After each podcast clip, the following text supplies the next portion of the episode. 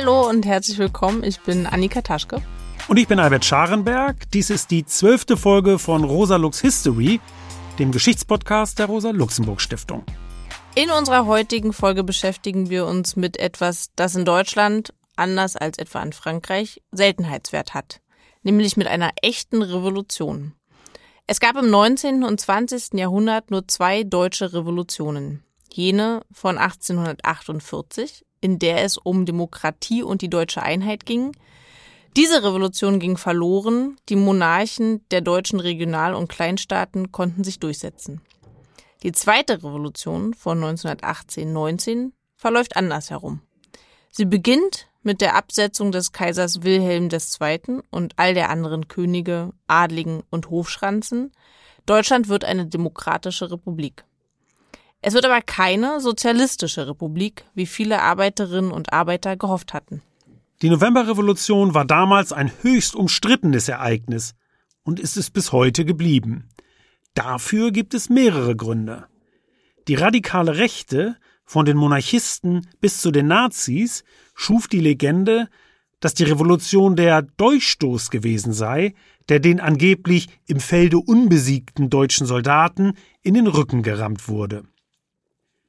Das hatte zwar mit den Fakten nichts zu tun. Die oberste Heeresleitung selbst hatte um ein Ende des Krieges und die Annahme der harten Waffenstillstandsbedingungen ersucht. Aber diese Lüge, diese Fake News vom angeblichen Durchstoß sollte sich als effektives Agitationsmittel gegen die Demokratische Republik erweisen. Umstritten ist diese Revolution auch deshalb, weil sich in ihrem Verlauf die Spaltung der Arbeiterbewegung und ihrer Parteien SPD und KPD manifestierte. Bevor der Krieg begann, stand man auf derselben Seite. Selbst als die Revolution ausbrach, arbeitete man noch unter einem Dach. Nur wenige Wochen später stand man sich dann jedoch unversöhnlich gegenüber. Und weil die Spaltung zwischen dem sozialdemokratischen und dem kommunistischen Teil der Arbeiterbewegung nicht nur Deutschland, sondern die ganze Welt jahrzehntelang wesentlich beeinflusste, zementierten sich auch die unterschiedlichen Interpretationen der damaligen Ereignisse. Die Novemberrevolution wird auch von Historikerinnen und Historikern unterschiedlich bewertet und eingeordnet. Wurde sie früher auf die Monate zwischen Herbst 1918 und Frühjahr 1919 beschränkt, hat sich inzwischen eine Sicht durchgesetzt, die die Zeitspanne auf den Zeitraum von etwa 1918 bis 1923 datiert. Und in der Tat kommt es selbst nach der Niederschlagung der Aufstände in Berlin, Bremen und München Anfang 1919, als die Revolution im Grunde entschieden ist, noch zu einer zweiten Revolution. Wir wollen uns heute aber vor allem auf den ersten Zeitabschnitt konzentrieren, in dem die Weichen für die Weimarer Republik gestellt werden. Dazu haben wir auch diesmal wieder drei Gäste eingeladen. Den Historiker Dr. Dietmar Lange, der zur Novemberrevolution publiziert hat, die Historikerin Anja Thuns, die an der Humboldt-Universität forscht, und Professor Frank Jakob, der an der Norduniversität im norwegischen Bodø die Geschichte des 19. und 20. Jahrhunderts lehrt. Beginnen wollen wir mit den Ursachen der Revolution. Da ist zuvörderst die Urkatastrophe, wie George F. Kennan den Ersten Weltkrieg einst nannte. Dabei kam es zum Einsatz gänzlich neuer Waffensysteme. Von der Luftwaffe über Panzer bis hin zum Giftgas, dem historisch ersten Einsatz einer Massenvernichtungswaffe, wobei das Deutsche Reich übrigens den unrühmlichen Anfang machte. Die Soldaten liegen in Schützengräben, die Front im Westen bewegt sich trotz des Einsatzes aller Mittel im Grunde kaum. Es muss so grausam gewesen sein. Man schätzt, dass rund 10 Millionen Soldaten im Ersten Weltkrieg ihr Leben ließen. Da sind die Millionen toten Zivilistinnen und die Verwundeten noch gar nicht mitgezählt. Ja, Annika. Und während es auf den Schlachtfeldern Stahlgewitter regnet, ist der Widerstand gegen den Krieg anfangs sehr schwach. Im Deutschen Reich kommt es bei Kriegsausbruch im August 1914 zum sogenannten Burgfrieden zwischen den konkurrierenden Parteien. Kaiser Wilhelm II. kennt keine Parteien mehr, sondern nur noch Deutsche. Die freien Gewerkschaften beschließen einen Streik und Lohnverzicht für die Dauer des Krieges. Und die SPD-Fraktion bewilligt im Reichstag die Kriegskredite. Jene Parlamentarier um Hugo Hase, die sich intern dagegen ausgesprochen haben, unterwerfen sich der Fraktionsdisziplin. Noch am selben Abend des 4. August, unmittelbar nach der Abstimmung über die Kriegskredite, lädt Rosa Luxemburg befreundete Kriegsgegner aus der SPD in ihre Berliner Wohnung ein. Der dort gegründeten Gruppe Internationale, aus der später der Spartakusbund, der Vorläufer der KPD, hervorgeht, gehören zunächst nur sehr wenige Sozialdemokratinnen an. Man kann aus den Briefen, die Luxemburg in dieser Zeit schreibt, die tiefe Frustration erkennen, die der plötzliche Schwenk der SPD bei ihr und anderen auslöst. Die Linken in der SPD fühlen sich verraten und verkauft. Von der Mehrheit um Friedrich Ebert. Und durch die Antikriegsaktionen landen ihre führenden Köpfe, Luxemburg, Karl Liebknecht, Clara Zetkin und andere, bald auch noch im Gefängnis. Je länger der Krieg dauert, Je bestialischer die Kriegsführung wird und je höher die Verluste an Menschenleben sind, desto tiefer wird die Spaltung innerhalb der Sozialdemokratie. 1916 gründen Kriegsgegner deshalb die USPD, die unabhängige SPD, die bei den Streiks im April 1917 und im Januar 1918 eine wichtige Rolle spielt. Hinzu kommen 1917 die beiden russischen Revolutionen, die im Februar den Zaren stürzen und dann im Oktober die Bolschewiki, die russischen Kommunisten, an die Macht bringen. Nach dem deutsch-russischen Separatfrieden von Brest-Litovsk hofft die oberste Heeresleitung noch einmal auf einen Siegfrieden. Aber es ist, wie sich bald zeigt, bereits zu spät. Deutschlands Griff nach der Weltmacht scheitert. Die zweite Hauptursache der Revolution liegt in der Struktur des Deutschen Kaiserreichs und hier vor allem in der Reformunwilligkeit und Unfähigkeit der monarchistischen Eliten. Darüber haben wir im Podcast bereits gesprochen. Gerade in der zweiten Folge, die Bismarck bereits im Titel trägt. Wichtig festzuhalten bleibt aber, dass der Kaiser und seine oberste Heeresleitung bis zuletzt an den verkrusteten Strukturen festhalten. Und dieses Klammern an die Macht, bis zur letzten Patrone, wenn man so will, wird dann zum Auslöser der Revolution. Und zwar in Form des Flottenbefehls der Seekriegsleitung vom 24. Oktober 1918. Dieser Befehl sieht vor, die deutsche Hochseeflotte in eine letzte Schlacht gegen die britische Royal Navy zu entsenden. Trotz der bereits feststehenden Kriegsniederlage Deutschlands. Ein echter Kamikaze-Befehl, den die Matrosen verständlicherweise nicht befolgen wollen. Der Matrosenaufstand beginnt ausgerechnet in der nach dem Kaiser benannten Stadt Wilhelmshaven. Dort kommt es in der Nacht vom 29. auf den 30. Oktober zu ersten Befehlsverweigerungen einiger Schiffsbesatzungen, die ein Auslaufen der Flotte zu verhindern suchen. Daraufhin wird das Geschwader nach Kiel zurückbeordert. Auf hoher See werden die Redelsführer des Aufstands verhaftet und nach der Ankunft in Kiel arretiert. In Kiel versuchen die Matrosen und Heizer, ein erneutes Auslaufen zu verhindern und die Freilassung ihrer Kameraden zu erreichen. Nach einem Aufruf des Matrosen Karl Artelt und des Werftarbeiters Lothar Popp versammeln sich unter der Losung Frieden und Brot tausende Matrosen und Arbeiter. Als dann ein Leutnant den Befehl erteilt, auf die Menge zu schießen, kommt es zum Gefecht. Sieben Personen werden getötet. Dieses kurze Gefecht gilt als der Beginn der Revolution. Am Abend des 4. November ist Kiel dann fest in der Hand von 40.000 revoltierenden Matrosen, Soldaten und Arbeitern, die die Abdankung der Hohenzollern sowie das volle Wahlrecht für Männer und Frauen fordern. Noch am selben Abend trifft der SPD-Reichstagsabgeordnete Gustav Noske ein. Die Arbeiter und Soldaten halten ihn für ihren Verbündeten. Doch Noske selbst strebt in eigenen Worten danach, Zitat, der Meuterei die ich persönlich aufs schärfste verurteile, ein Ende zu machen. Was Noske aber nicht verhindern kann, ist, dass die Revolution sich anschließend wie ein Lauffeuer ausbreitet. Die Matrosen und Arbeiter aus Kiel tragen die Revolution in die Großstädte des ganzen Landes. Auf einmal geht jetzt alles ganz schnell.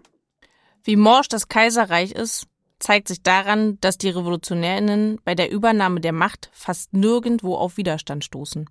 Am 6. November übernimmt ein Arbeiter- und Soldatenrat die Kontrolle Wilhelmshavens. Am 7. November folgen alle größeren Küstenstädte sowie Frankfurt am Main, Hannover, Braunschweig, Stuttgart und München. Dort wird am selben Tag als erster deutscher Bundesfürst König Ludwig III. von Bayern gestürzt. Kurt Eisner von der USPD ruft die Republik aus und wird vom Münchner Arbeiter- und Soldatenrat zum bayerischen Ministerpräsidenten gewählt. Am 9. November ziehen in Berlin bereits vormittags Hunderttausende Menschen ins Stadtzentrum. Der Reichskanzler Maximilian Alexander Friedrich Wilhelm Prinz und Markgraf von Baden muss feststellen, dass selbst die bis dahin zuverlässigsten Regimenter keine Befehle mehr befolgen. Daraufhin erklärt er, Zitat, Der Kaiser und König hat sich entschlossen, dem Throne zu entsagen. Das stimmt zwar nicht, Wilhelm stemmt sich bis zuletzt gegen den Machtverzicht, schafft aber Fakten. Deutschland wird eine Republik. Endlich, endlich ist Schluss mit der Monarchie und dem Firlefanz der Pickelhaube. Noch nicht geklärt ist allerdings die konkrete Staatsform der Republik, die am selben Tag bezeichnenderweise gleich zweimal ausgerufen wird. Zunächst durch den SPD-Politiker Philipp Scheidemann, der erklärt, Zitat, das Alte und Morsche, die Monarchie ist zusammengebrochen. Es lebe das Neue. Es lebe die Deutsche Republik. Und dann wenig später durch Karl Liebknecht, der sagt, Zitat, ich proklamiere die freie sozialistische Republik Deutschland, die alle Stämme umfassen soll. Die Herrschaft des Kapitalismus, der Europa in ein Leichenfeld verwandelt hat, ist gebrochen. Um die konkrete Verfasstheit der jungen Republik wird in den folgenden Wochen erbittert gerungen. Die Ironie besteht darin, dass die SPD, die vor dem Krieg theoretisch auf die sozialistische Revolution hingearbeitet hatte, jetzt die wirkliche, die praktische Revolution bereits am Tag nach der Abdankung des Kaisers beenden möchte. Ebert hatte gegenüber Max von Baden bereits zuvor erklärt, er hasse die soziale Revolution wie die Sünde. Um der Bewegung den Elan zu nehmen, bietet er der USPD jetzt den Eintritt in die Regierung, den sogenannten Rat der Volksbeauftragten, an, was diese später annimmt. Kurzfristig hilft dieser Schritt Ebert jedoch nicht, denn am Abend besetzt eine Gruppe von rund 100 Vertretern aus Berliner Großbetrieben den sogenannten revolutionären Obleuten, den Reichstag und bildet ein Revolutionsparlament, das unmittelbar die Bildung von Arbeiter- und Soldatenräten einleitet. Die Obleute bilden dann den Vollzugsrat der Arbeiter- und Soldatenräte Groß-Berlins, der paritätisch mit SPD und USPD-Mitgliedern besetzt wird. Vorsitzender wird ihr Sprecher Richard Müller. Der Vollzugsrat beschließt auch, im Dezember einen Reichsrätekongress einzuberufen. Am Abend des 10. November kommt es dann zu einem folgenreichen Telefonat Eberts mit General Wilhelm Gröner, dem faktischen Oberbefehlshaber der Armee. Beide einigen sich in geheimer Absprache auf ein Bündnis, den sogenannten Ebert-Gröner-Pakt. Mit diesem Bündnis beerdigt Ebert im Grunde die Revolution nur einen Tag nachdem sie begonnen hat. Dieses Abwürgen der Revolution hat der Historiker Sebastian Haffner in seinem legendären Buch 1918-19 eine deutsche Revolution einst als großen Verrat bezeichnet. Es habe sich, so Haffner, im Kern um eine sozialdemokratische Revolution gehandelt, die dann aber von den Sozialdemokraten verraten worden sei. Wir hören jetzt einen Auszug aus Hafners Buch. Ebert hatte jetzt für seine gegenrevolutionäre Regierung eine revolutionäre Legitimation, aber er fühlte sich in eine schiefe und falsche Rolle gedrängt. Er hatte die Revolution immer gehasst, aber jetzt hasste er sie doppelt dafür, dass sie ihn, einen ehrlichen Mann, gezwungen hatte, zum Lügner und Verräter zu werden. Denn darüber gab es für ihn keine Zweifel. Wenn er jetzt die Revolution noch ungeschehen machen wollte, dann musste er sie verraten. Am späten Abend beruhigte ihn ein unerwarteter Telefonanruf. Er kam auf einer Geheimleitung, von deren Existenz Ebert bis dahin gar nichts gewusst hatte. Spa war am Apparat, die oberste Heeresleitung General Gröner. Endlich wieder ein anständiger Mensch, mit dem man vernünftig reden konnte. Der Wortlaut dieses legendenumwobenen Telefongesprächs ist nie bekannt geworden. Tonbänder gab es damals noch nicht und Zeugen waren nicht anwesend. Aber wie es ungefähr verlaufen sein muss, ist aus späteren Aussagen Gröners zu schließen. Ebert hat nie darüber gesprochen. Der General bot loyale Zusammenarbeit an und stellte Forderungen. Kampf gegen Radikalismus und Bolschewismus, schnellste Beendigung des Räte-Unwesens, Nationalversammlung, Rückkehr zu geordneten Zuständen. Dem allen konnte Ebert aus vollem Herzen zustimmen. Es war genau das, was er selber wollte. Er muss Gröner sein Herz ausgeschüttet haben, denn Gröner notierte später, dass Ebert sich nach dem Eindruck dieses Gesprächs nur mühsam am Steuer hielt und nahe daran war, von den Unabhängigen und der Liebknechtgruppe über den Haufen gerannt zu werden. Offenbar stand er noch ganz unter dem Eindruck der turbulenten Versammlung, die er gerade hinter sich gebracht hatte. Zum Schluss dankte Ebert dem General. Der Reichskanzler dem General, nicht umgekehrt. Gröner hat später von einem Bündnis gesprochen, das er an diesem Abend mit Ebert geschlossen hätte. Es war ein Kampfbündnis gegen die Revolution, von der sich Ebert wenige Stunden vorher hatte auf den Schild heben lassen. Ebert ging auf meinen Bündnisvorschlag ein, schreibt Gröner. Von da ab besprachen wir uns täglich abends auf einer geheimen Leitung zwischen der Reichskanzlei und der Heeresleitung, über die notwendigen Maßnahmen. Das Bündnis hat sich bewährt. Der geheime Ebert-Gröner-Pakt stellt die Weichen für die Republik. In der Folge lassen Ebert und die SPD die Initiative der ihnen gewogenen revolutionären Massen immer wieder ins Leere laufen. Sie hintertreiben damit gewissermaßen, so Hafner, ihre eigene Revolution. Ja, leider, Albert. Denn dieser Pakt trägt den Keim der Selbstabschaffung der Republik bereits in sich. Nämlich, dass die junge Republik allzu schnell ihren Frieden macht mit den Eliten des Kaiserreiches. Auf diese Weise bleiben die Staatsapparate, bleiben Verwaltung, Justiz, Militär, Bildungswesen fest in der Hand der demokratiefeindlichen kaiserlichen Bürokratie. Diese wiederum wird dann anderthalb Jahrzehnte später wesentlich zur Machtübertragung an Hitler beitragen. Also Verrat hin oder her. Hier jedenfalls liegt der Kardinalfehler der Sozialdemokratie in der Novemberrevolution. Der anarchistische Schriftsteller Erich Mühsam, der an der Münchner Räterepublik beteiligt war, hat dem Agieren der Sozialdemokratie in der Revolution ein bitterböses Gedicht gewidmet.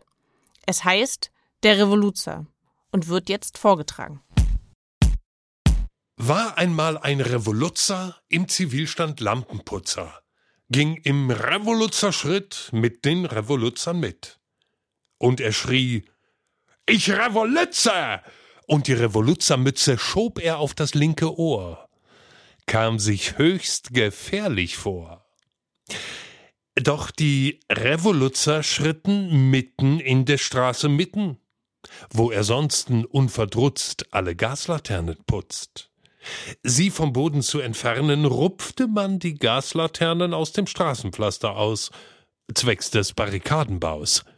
Aber unser Revoluzer schrie Ich bin der Lampenputzer dieses guten Leuchterlichts. Bitte, bitte, tut ihm nichts. Wenn wir ihn das Licht ausdrehen, kann kein Bürger nichts mehr sehen. Lass die Lampen stehen, ich bitt.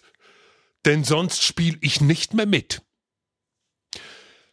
Doch die Revoluzer lachten und die Gaslaternen krachten und der Revoluzer schlich fort und weinte bitterlich.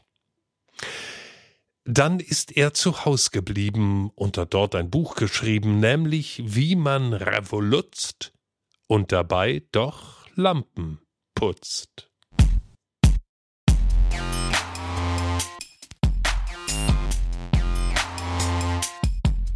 Mühsams Gedicht ist ein echter Klassiker.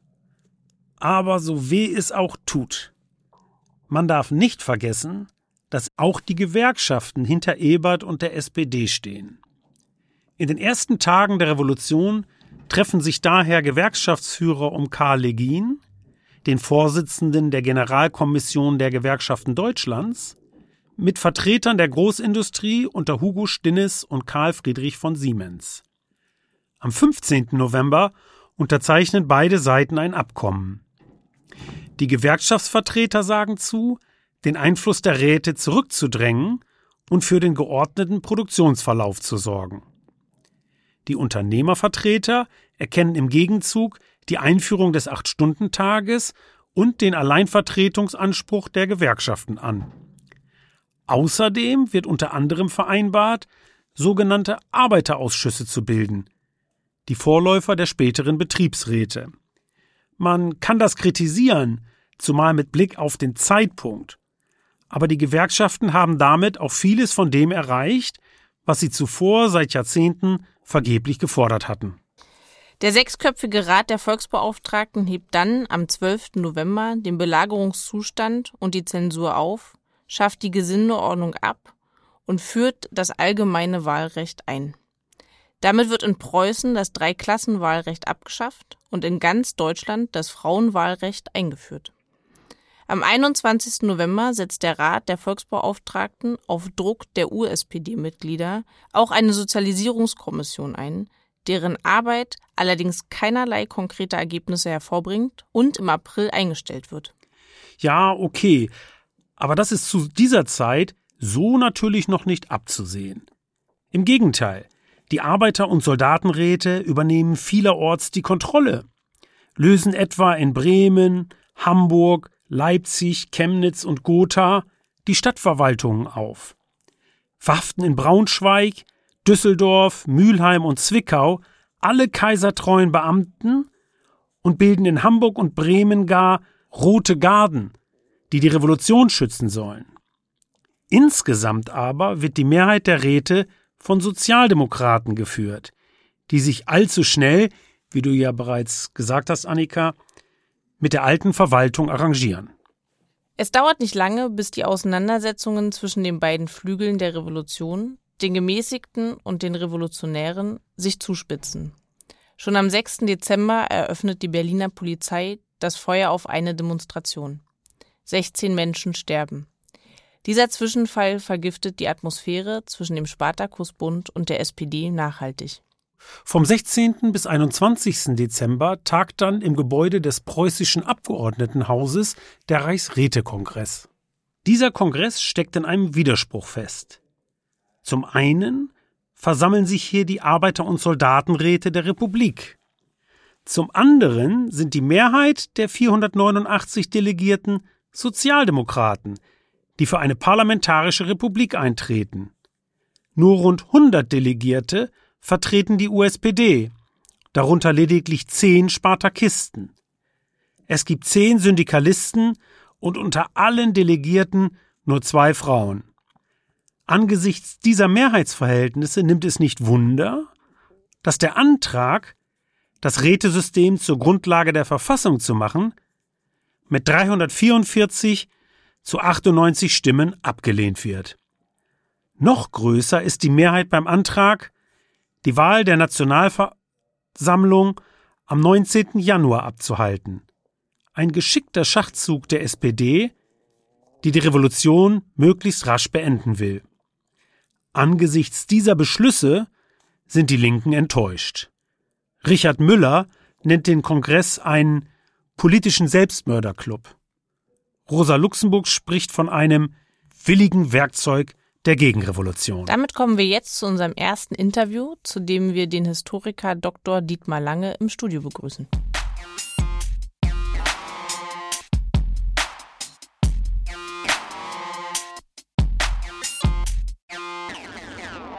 Hallo Dietmar. Hallo.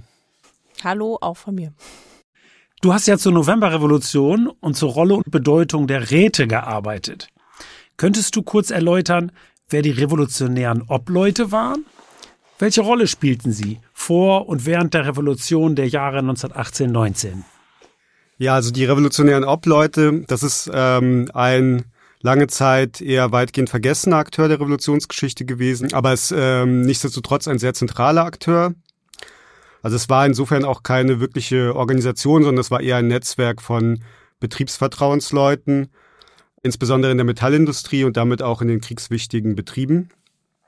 Und die haben äh, mit Fortdauer des Krieges sich äh, mehr und mehr dann gegen die Burgfriedenspolitik ihrer eigenen äh, Gewerkschaftsvorstände gewandt. Und da entwickelt sich aber schon bald Widerstand, vor allem in den Betrieben. Zunächst geht es eher um Lohnfragen, weil die Lebensmittelsituation wird, wird schlechter und ähm, auch die Löhne werden eingefroren und da gibt es schon erste Streiks im 1915 bereits. Und dann aber schnell nimmt das auch eine politische Dimension an.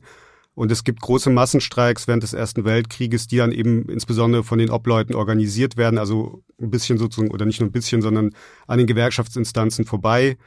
Das ist ähm, 1916 bereits ein Massenstreik äh, mit 55.000 Beteiligten gegen eine Verurteilung von Karl Liebknecht. Dann 1917 gegen die schlechter werdende Lebensmittelsituation und 1918 der große Januarstreik mit dann schon 500.000 Beteiligten und auch einem ersten Arbeiterrat, der da gewählt wird als Streikleitung und ähm, da dann auch schon politischen Forderungen nach Friedensschluss und Demokratisierung. Und dieser Januarstreik, der wird dann von den Obleuten auf seinem Höhepunkt abgebrochen, weil die merken, wenn man das jetzt steigert, dann eskaliert das Ganze in einen militärischen Konflikt, äh, für den sie nicht vorbereitet sind. Und stattdessen fangen sie dann an, eben in der Folgezeit äh, sich Waffen zu besorgen und äh, tatsächlich dann auch eine bewaffnete Erhebung vorzubereiten. Also man kann sagen, die Obleute sind zumindest in Berlin die eigentlichen Organisatoren der Revolution. Viele Historiker haben sich vor allem auf die Parteien in der Revolution konzentriert und weniger auf die Rätebewegung selbst. Warum ist es dennoch wichtig, die Räte stärker in den Blick zu nehmen? Dieser Fokus auf die Parteien, das hängt auch ein bisschen damit zusammen, dass immer noch gerade in der Politikgeschichtsschreibung es sehr um große Männer geht und deren Handlungsfeld sind insbesondere die Parteien, die staatlichen Institutionen. Aber äh, gerade Revolutionen das sind ja Ereignisse, in der große Bevölkerungsmassen in Bewegung geraten, in der auch Menschen sozusagen Geschichte machen, die ansonsten eher im Alltag verschwinden. Und deren Organisationsform, das waren eben in dem Fall die Räte, aber das kann man auch in anderen ähm, Revolutionen ja beobachten, das sind dann oft so lokale Formen der Selbstorganisation, also wo die Leute quasi ähm, zusammenkommen, meistens so versammlungsdemokratische Formen, basisdemokratische Organisationsformen und wo sie dann ihre Geschicke in die eigene Hand nehmen. Und das ist auch eben hier jetzt im November 1918 der Fall. Also es bilden sich in ganz Deutschland in vielen Städten, nicht nur in Großstädten, sondern auch in Mittel- und Kleinstädten bilden sich Arbeiter- und Soldatenräte, die jetzt auch tatsächlich für eine Zeit lang sozusagen die politische Macht ausüben. Also die staatlichen Institutionen, die Behörden werden den Räten unterstellt. Das Parlament ist faktisch ausgeschaltet. Der Reichstag, der versucht zwar nochmal im Dezember zusammenzutreten, ähm, das wird dann aber verhindert. Und bis zur Wahl der Nationalversammlung ähm, ist sozusagen das spielt das Parlament an der Stelle gar keine Rolle. Und die Parteien spielen nur insofern eine Rolle, als sie über Anhängerschaft in Räten verfügen. Das sind insbesondere die Arbeiterparteien, also die Sozialdemokratische Partei, die USPD und dann die im Dezember, Januar neu gegründete Kommunistische Partei. Und auch von diesen gibt's eigentlich, verfügt eigentlich nur die SPD über einen funktionierenden Parteiapparat, der in der Hand der Parteiführung ist eine Partei, die quasi noch am stärksten handlungsfähig ist. Aber allerdings muss man hier auch unterscheiden zwischen den SPD-Vertretern in den Räten und ähm, der Parteiführung selbst. Dann das konnte durchaus divergieren. Also die ähm, Rätevertreter, die standen noch sehr viel stärker ihrer lokalen Basis gegenüber in der Verantwortung. Und da konnte es auch durchaus auch ja zu unterschiedlichen Zielvorstellungen auch kommen. Das sieht man dann insbesondere auch zum Beispiel auf dem ersten Rechtsrätekongress. Na, da hast du jetzt was angesprochen, da würde ich gleich noch eine Frage äh, ranhängen, weil wir da nämlich vorhin auch schon kurz drüber gesprochen haben. Warum sind denn nach deiner Einschätzung die Revolutionäre auf dem Reichsrätekongress so krass gescheitert? Hatten sie überhaupt eine Chance? Also da muss man vielleicht erstmal gucken, äh, wer sind die Revolutionäre zu der Zeit? Ich hatte ja schon erwähnt, dass eine Revolution besteht vor allem aus sozusagen einer großen Massenbewegung von Bevölkerungskreisen, die vorher eigentlich nicht in Erscheinung getreten sind. Und das geht natürlich weit über den, über einen kleinen Kreis von, in Anführungsstrichen, Berufsrevolutionären oder so radikalen Linken hinaus.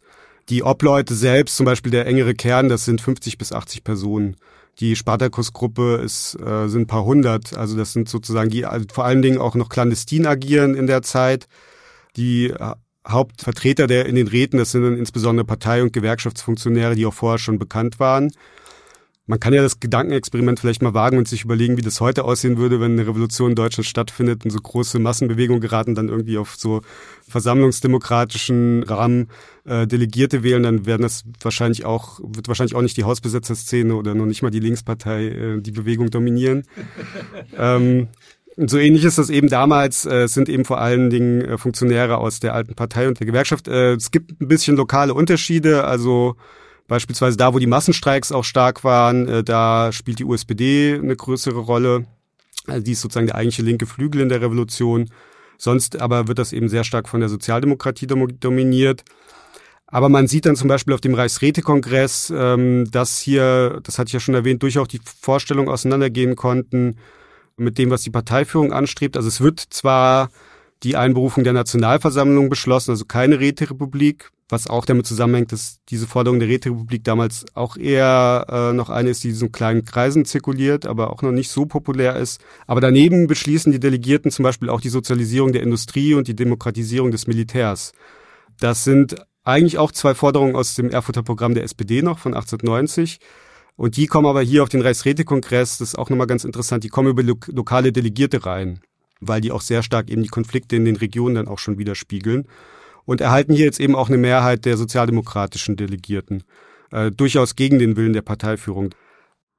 Ja, danke. Ich fand das jetzt ganz toll, dass du auch die äh, anderen beiden großen äh, äh, Forderungen des Reichsrätekongresses, also die Demokratisierung des Militärs und die Sozialisierungsforderung nochmal in den Mittelpunkt gestellt hast. Und wenn du die aktuelle Parallele machst, äh, dann könnte man sie mit, Sozi mit Blick auf Sozialisierung ja auch machen.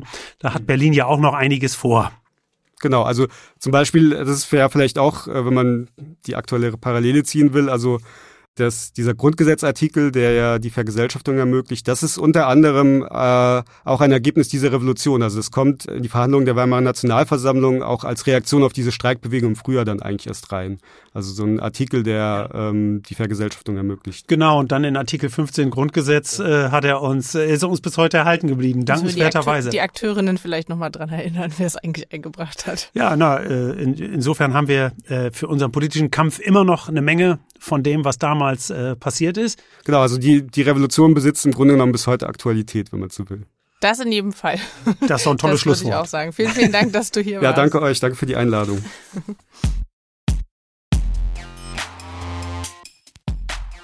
Nur wenige Tage nach dem Reichsrätekongress meutern die Matrosen der mit dem Schutz der Übergangsregierung betrauten Volksmarinedivision. Sie besetzen die Reichskanzlei, kappen die Telefonleitungen, stellen den Rat der Volksbeauftragten unter Hausarrest und nehmen den Stadtkommandanten Otto Welz als Geisel. Ebert, der über eine geheime Telefonleitung mit der obersten Heeresleitung in Kontakt steht, gibt am Morgen des 24. Dezember den Befehl, das Schloss mit regierungstreuen Truppen anzugreifen. Dieser Angriff scheitert, 56 Regierungssoldaten, elf Matrosen und mehrere Zivilisten verlieren dabei ihr Leben. Die USPD-Vertreter machen Ebert für die Toten verantwortlich, sprechen von Eberts Blutweihnacht und verlassen am 29. Dezember den Rat der Volksbeauftragten. Am selben Tag beginnt in Berlin der Gründungsparteitag der KPD, in der die Mitglieder des Spartakusbundes, die sogenannten Bremer Linksradikalen und die internationalen Kommunisten Deutschlands sich zusammenschließen. Die Kommunistische Partei hat allerdings, das muss man betonen, zu diesem Zeitpunkt noch wenig mit den russischen Bolschewiki gemein. Die wachsende Einflussnahme Moskaus, die vor allem über die kommunistische Internationale erfolgt, ist späteren Datums. Zum Leidwesen Luxemburgs und Liebknechts beschließt die KPD, die Wahlen zur Nationalversammlung zu boykottieren.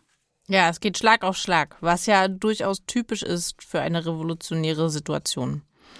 Anfang Januar entlässt die nunmehr nur noch aus Sozialdemokraten bestehende Regierung den Polizeipräsidenten von Berlin, Emil Eichhorn, der sich in der Weihnachtskrise geweigert hatte, gegen demonstrierende ArbeiterInnen vorzugehen. USPD, Revolutionäre Obleute und KPD rufen daraufhin zu einer Protestaktion auf.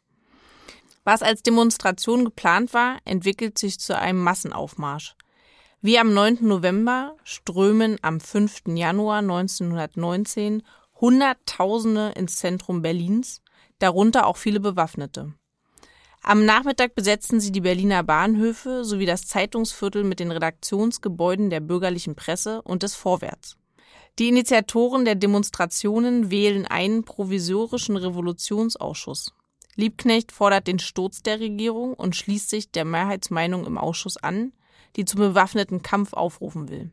Rosa Luxemburg hingegen hält, wie die Mehrheit der KPD-Führer, einen Aufstand zu diesem Zeitpunkt für falsch und stellt sich gegen Liebknecht. Ein Teil der revolutionären Obleute beginnt, sich zu bewaffnen. Doch die Anstrengungen, die Soldaten auf ihre Seite zu ziehen, bleiben weitgehend erfolglos. Selbst die Volksmarinedivision ist nicht bereit, den bewaffneten Aufstand zu unterstützen. Am 9. Januar erteilt Ebert den Befehl zur Niederschlagung. Er hatte wenige Tage zuvor Gustav Noske zum Volksbeauftragten für Heer und Marine ernannt, der den Oberbefehl mit den Worten annimmt, Zitat, Meinetwegen, einer muss der Bluthund werden. Ich scheue die Verantwortung nicht. Mit Hilfe von Einheiten des kaiserlichen Heeres und der sogenannten Freikorps, das sind bewaffnete Freiwilligenverbände demobilisierter Soldaten, wird der Aufstand niedergeschlagen. Am 15. Januar werden dann die beiden bekanntesten Revolutionäre, Rosa Luxemburg und Karl Liebknecht, von Angehörigen der Garde-Kavallerie-Schützendivision gefangen, misshandelt und ermordet. Eines muss in diesem Kontext aber festgehalten werden, nämlich dass der sogenannte Spartakusaufstand gar kein Spartakusaufstand war. Wie der Historiker Jörn Schüttrumpf gezeigt hat, stellte ein Untersuchungsausschuss der verfassungsgebenden preußischen Landesversammlung bereits im Juli 1919 fest, dass die Kommunistinnen die Januarunruhen nicht verursacht und schon gar nicht angeführt hatten. Ja, die Sozialdemokraten haben die Bedeutung der Kommunisten im Nachhinein maßlos übertrieben, um ihr repressives Vorgehen gegen die Revolution damit zu rechtfertigen, dass man das Land vor der Bolschewisierung hätte retten müssen. Die stand aber gar nicht auf der Tagesordnung. Stattdessen wird am 19. Januar die Nationalversammlung gewählt. Sieger der Wahl ist die SPD die 37,9 Prozent erhält. Für die USPD stimmen nur 7,6 Prozent der WählerInnen. Das katholische Zentrum erhält 19,7 Prozent, die linksliberale DDP 18,5 Prozent, die monarchistische DNVP 10,3 Prozent. Die neue Regierung wird aus SPD, Zentrum und DDP gebildet. Es ist die erste Wahl, in der in Deutschland das Frauenwahlrecht gilt. Zur Rolle und Bedeutung von Frauen in der Revolution begrüßen wir jetzt im Studio die Historikerin Anja Thuns von der Berliner Humboldt-Universität.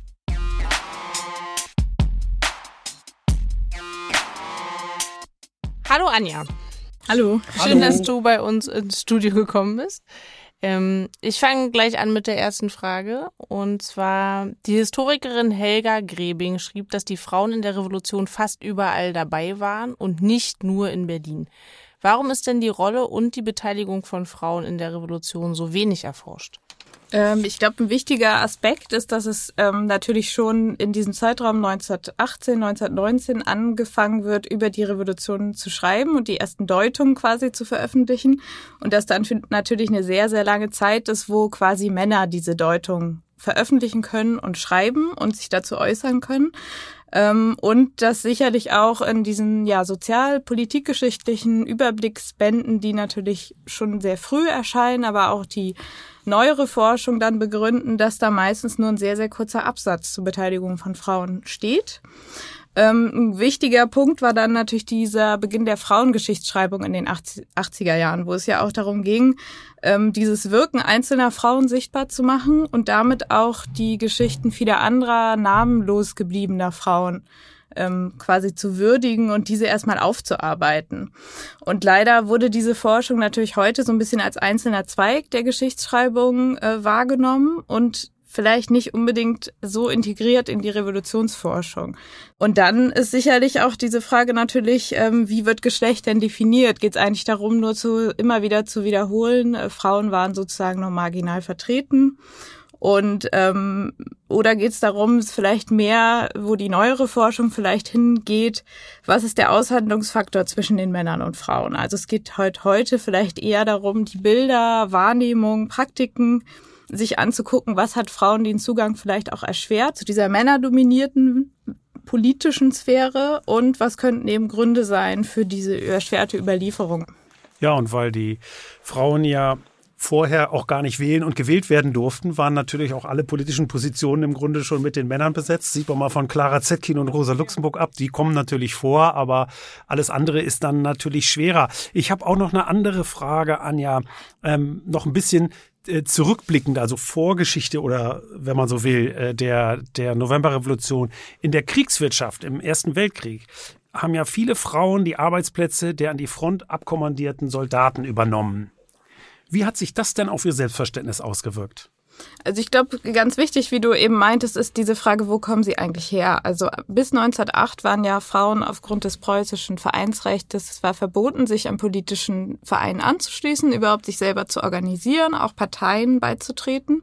Das heißt, im Vorfeld der Revolution haben wir quasi nur einen ganz, ganz kurzen Zeitraum, wo Frauen überhaupt ähm, in dieses, diese Sphäre quasi eintreten durften oder konnten. Und dann haben wir natürlich die Situation im Ersten Weltkrieg durch diese Lebensmittelknappheit, durch die Bedingungen, durch auch starke Antikriegsproteste, ähm, war der Alltag von Frauen erstmal ähm, durch diesen Mangel geprägt. Und dadurch entsteht natürlich auch eine große Politisierung, auch eine Unzufriedenheit mit dem bestehenden System.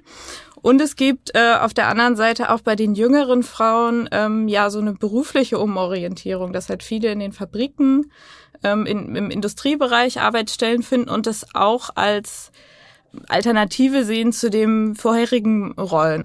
Und dieser Anstieg in der Rüstungsproduktion führte eben dazu, dass halt auch Frauen sich in diesem eher männerdominierten Umfeld betätigen konnten, aber sich eben auch bewähren konnten und dadurch auch ähm, eben an Streiks teilgenommen haben, überhaupt angefangen haben zu agitieren, vielleicht auch im Betrieb eine Rolle, eine Funktion zu übernehmen als Wahlamt. Und auf der anderen Seite haben wir aber natürlich auch ähm, die Möglichkeit dazu, weil viele Männer quasi an der Front sind und so diese Möglichkeit überhaupt erst besteht. Spannend wäre nochmal, sich dann anzugucken, was danach eigentlich passiert, wenn, wenn die Männer sozusagen wieder zurückkehren. Kann man denn sagen, in der Kriegswirtschaft haben sie andere Rollen und Identitäten auch entwickeln können. Ne? Äh, äh, könnte man dann sagen, dass sie durch die Streiks, äh, die du erwähnst in der Kriegswirtschaft, dass die nochmal so dann als Politisierungsfaktor gewirkt haben? Also auf jeden Fall. Es gibt ja zum Beispiel in Berlin schon, ähm, bevor die Revolution eigentlich im November 1918 beginnt, eine ganze Reihe Januarstreik, zum Beispiel der sogenannte Brotstreik, wo eben Frauen schon im, zum Beispiel auch in der Streikleitung mitwirken. Aber es ist eine sehr, sehr geringe Zahl. Also Claire Kasper zum Beispiel als, als einziges weibliches Mitglied dieser Streikleitung im Januar. Und auch da geht es schon darum, sich, würde ich jetzt sagen, so Know-how anzueignen für die ähm, Frage von Beschaffung von Munition, also diese ganzen organisatorischen Dinge quasi auch mitzugestalten.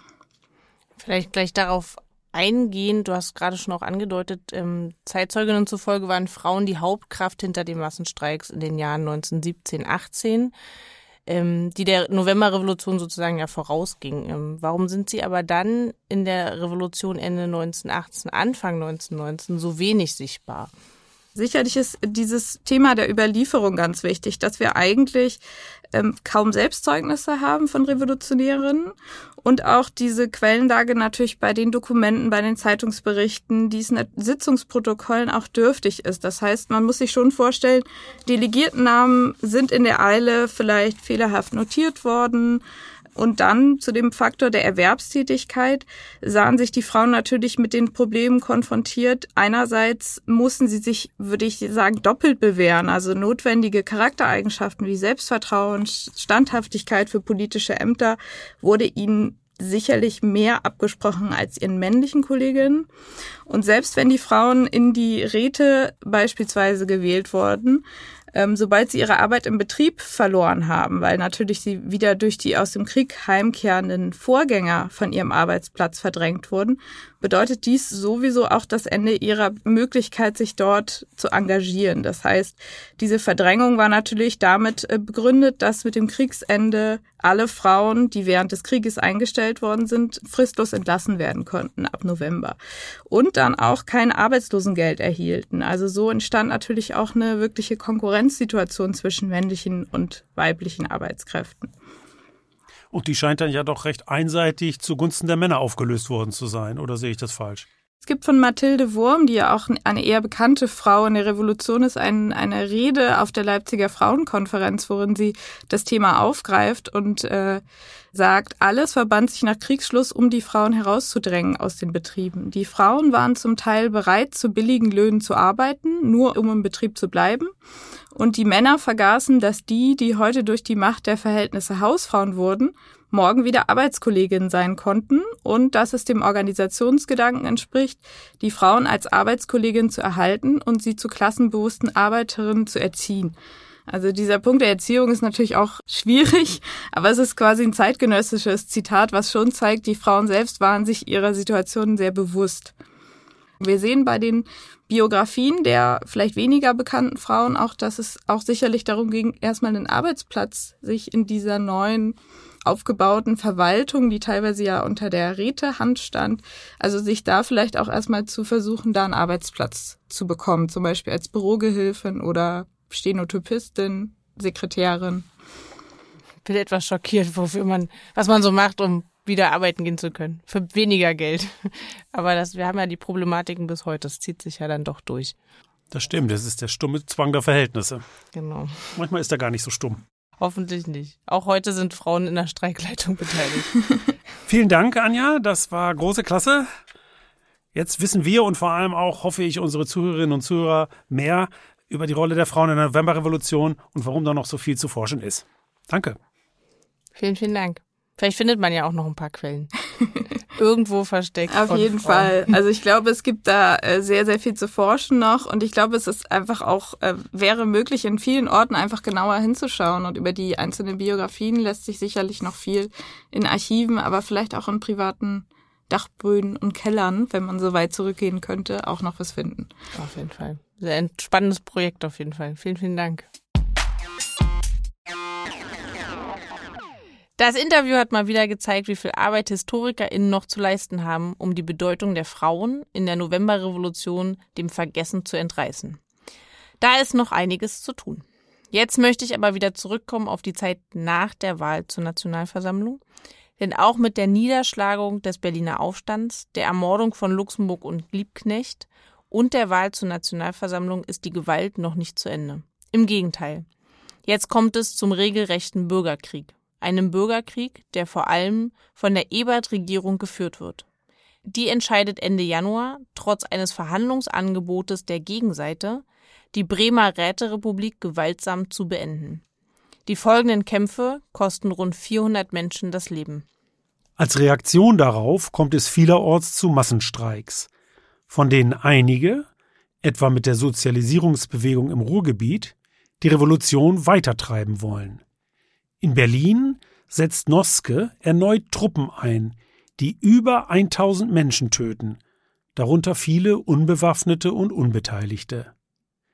Darüber hinaus kommt es zu gezielten Tötungen von Führern der KPD, darunter auch Leo Jogiches, der Freund und langjährige Partner Luxemburgs. Auch in Hamburg und Sachsen-Gotha kommt es zu bürgerkriegsähnlichen Situationen. Die Münchner Räterepublik hält sich noch bis zum 2. Mai 1919, wird dann aber ebenfalls gewaltsam beendet. Diese Gewaltexzesse bei der Niederschlagung der Revolution sind die dunkle Seite der Novemberrevolution, die in der offiziellen Erinnerungspolitik bis heute eine viel zu geringe Rolle spielt. Eine zu geringe Rolle spielen oftmals auch die Konterrevolutionäre von rechts außen. Mit dieser Form der Konterrevolution hat eigentlich jede Revolution zu kämpfen. In der Novemberrevolution sind da zum einen die rechten Soldaten und die Freikorps, die die Revolution bekämpfen. Zuerst im Auftrag Eberts, aber im März 1920 putschen sie dann im sogenannten Kapp-Lüttwitz-Putsch gegen die Republik. Dieser Staatsstreich scheitert allerdings am Generalstreik der Arbeiterschaft. Zum anderen wird bereits 1919 in München die Deutsche Arbeiterpartei, die DAP, gegründet, die später zur NSDAP wird. Sie ist die Partei hinter dem Hitler-Ludendorff-Putsch vom November 1923, der ebenfalls scheitert. Mit dem Fokus auf München kommen wir nunmehr zu unserem dritten Interview. Dazu ist uns Professor Frank Jakob von der Norduniversität im norwegischen Bodø telefonisch zugeschaltet. Hallo Frank. Hallo. Frank, wer war denn eigentlich Kurt Eisner?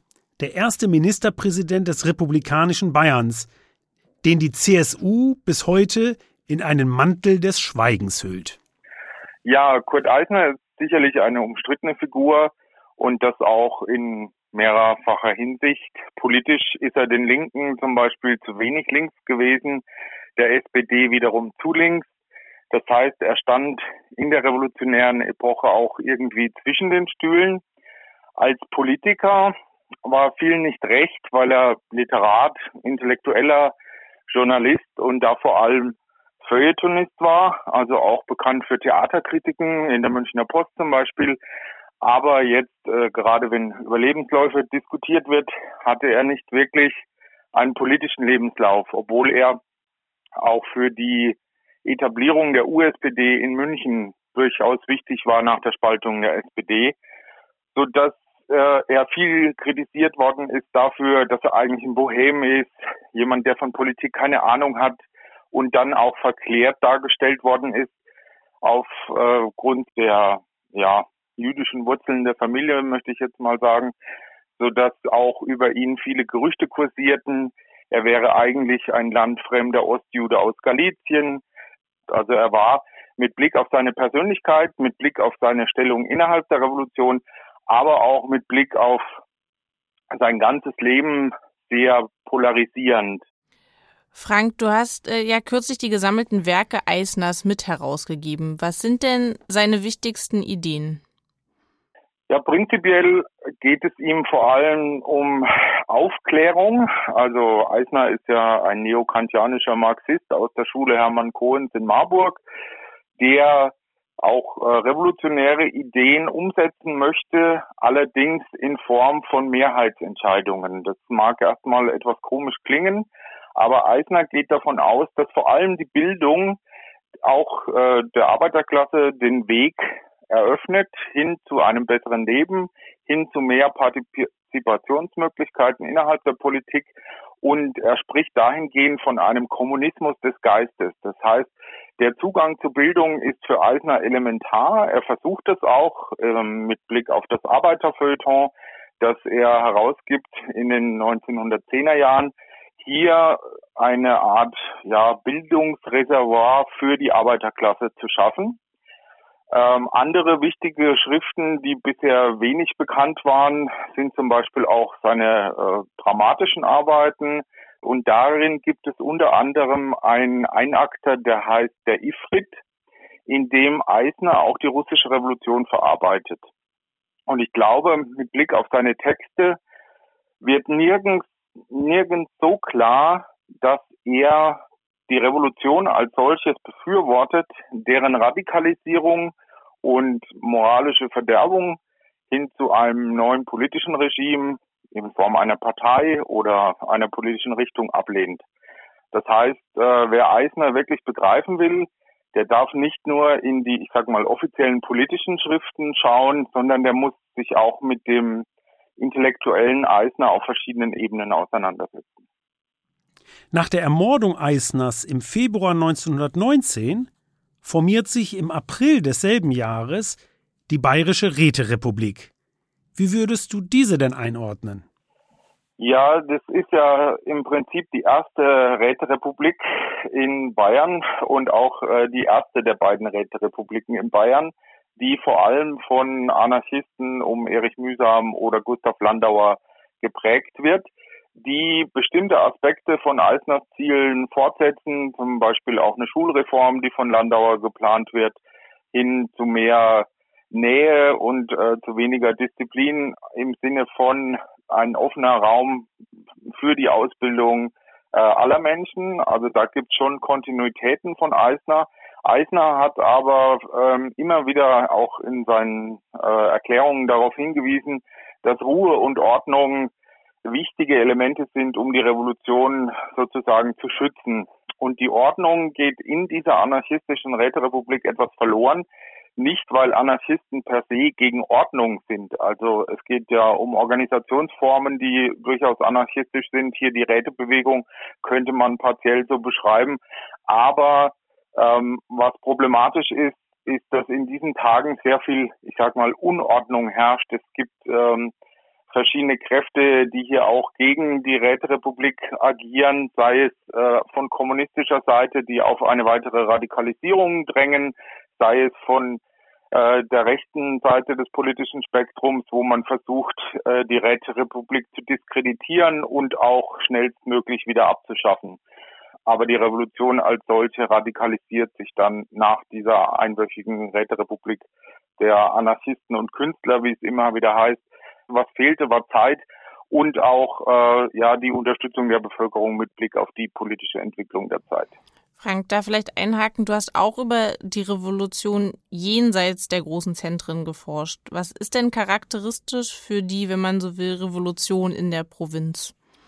Ja, also ich habe mich vor allem mit Unterfranken beschäftigt und da mit verschiedenen Städten, also Kitzingen, Schweinfurt, Aschaffenburg und Würzburg natürlich und äh, muss sagen, dass es ein sehr diverses Bild gibt. Also das kann man prinzipiell, ich glaube, für viele Teile von Deutschland äh, unterschreiben, dass die jeweilige revolutionäre ja, Energie ähm, umgesetzt werden kann, je nachdem, welche äh, Begebenheiten oder Gegebenheiten im jeweiligen Kontext vorhanden sind. Wenn es keine radikaleren politischen Strukturen gibt, verläuft die Revolution insgesamt etwas ruhiger. Es gibt also problemlose Zusammenarbeit zwischen den Behörden und den Räten. Äh, man einigt sich auf gewisse Ziele, die zu erreichen sind. Äh, allen voran in Bayern ist da immer Ruhe und Ordnung. Also das scheint so ein, eine deutsche Sehnsucht oder bayerische Sehnsucht in dem Fall nach einer, einer möglichst ruhig und friedlich ablaufenden Revolution zu sein, also was sich ja generell widerspricht. Und wenn es zu gewaltsamen Auseinandersetzungen kommt, dann hängt das meistens damit zusammen, ob es eine militärische Präsenz gibt im entsprechenden Zeitraum und wie gut die Organisationsstrukturen der Arbeiterschaft beziehungsweise der radikaleren politischen Kräfte sind. Ansonsten, ähm, also in Aschaffenburg zum Beispiel gibt es eine zweitägige Räterepublik. Da kommen Münchner Vertreter hier vorbei, erklären die Räterepublik äh, und fahren wieder ab. Am nächsten Tag sagt das Militär, nein, danke, wir unterstützen die Räterepublik nicht. Damit ist sie beendet und das relativ äh, friedlich. Also hier kommt zu keinen Ausschreitungen, wohingegen in Würzburg haben wir dann schon sehr gewaltsame Auseinandersetzungen auch zwischen Militär ähm, und Revolutionären. Also man muss prinzipiell sagen, es gibt sicherlich die große Linie für Deutschland und auch für Bayern. Die lässt sich aber nicht immer eins zu eins auf die lokale Ebene übersetzen. Ja, das ist ja echt spannend. Und wenn du von einer problemlosen Zusammenarbeit zwischen Verwaltung und Räten schreibst, äh, da kann man natürlich schon sehen, wo das Problem liegt im Grunde, ne, für die Revolutionäre, seien sie radikaler oder vielleicht auch nicht, weil äh, ja dann im Grunde natürlich die äh, die Verwaltung letztlich äh, äh, auch in der Kontrolle der der Situation bleibt. Genau, also es ist auch immer das Problem der Revolutionärinnen und Revolutionäre ohne Massen keine Revolution. Es gibt dann immer ähm, die Idee, dass man die Revolution so weit wie möglich vorantreibt, weil man weiß, dass die Konterrevolution beziehungsweise die gemäßigteren Kräfte am Ende versuchen werden, diese teilweise wieder rückgängig zu machen. Also das ist ja auch dieses rosa-luxemburgische Diktum. Und da ich sag mal, das hat auch Eisner verstanden, der ja dann zurücktreten wollte und auf dem Weg zum Rücktritt quasi äh, erschossen wurde auf der offener Straße. Er hat verstanden, dass er ohne Mehrheiten oder ohne den Rückhalt in der Bevölkerung keine Revolution umsetzen kann. Und das widerspräche ja auch seinem Idee oder seiner Idee, dem Idealbild einer Revolution, die mit Zustimmung passiert. Das heißt, äh, die Menschen verstehen aufgeklärter Natur, dass die Revolution in eine bessere Welt führt und unterstützen diese deshalb. Und aufgrund der mangelnden Unterstützung konnte er die Revolution nicht weitertreiben. Ja, wahnsinnig spannend und auch wenn man äh, von der Revolution auf heute zu schließen sehr vorsichtig sein muss, aber dieser Bezug zur Demokratie, der ist da, glaube ich, ganz wichtig. Hast du, glaube ich, toll erklärt, Frank. Vielen Dank dafür. Vielen, vielen Dank. Ich habe zu danken. Vielen Dank. Tschüss. Tschüss. Ja, die Revolution außerhalb der großen Städte ist auch so ein Thema, wo es noch viel aufzuarbeiten gibt. Ja, das stimmt, Annika. Gerade der Blick in die Provinz verdeutlicht nämlich, dass der Einfluss der Radikalen in der Revolution oftmals übertrieben wurde. Ja, aber dennoch wäre die Novemberrevolution ohne die Radikalen, ohne den Druck von links gar nicht so weit gekommen. Das gilt es ebenfalls festzuhalten. Auf jeden Fall. Und immerhin war die Novemberrevolution, anders als die Revolution von 1848, zumindest zur Hälfte erfolgreich. Die neue Weimarer Verfassung übernimmt dann auch Ideen der Paulskirchenverfassung des Jahres 1849. Gleichwohl bleiben wichtige Forderungen der Novemberrevolutionäre, wie die Sozialisierung der Montanindustrie und die Demokratisierung des Offizierskorps, ebenso unerfüllt wie die Enteignung von Großbanken, Großindustrie und adligen Großgrundbesitz. Ja, leider, Albert.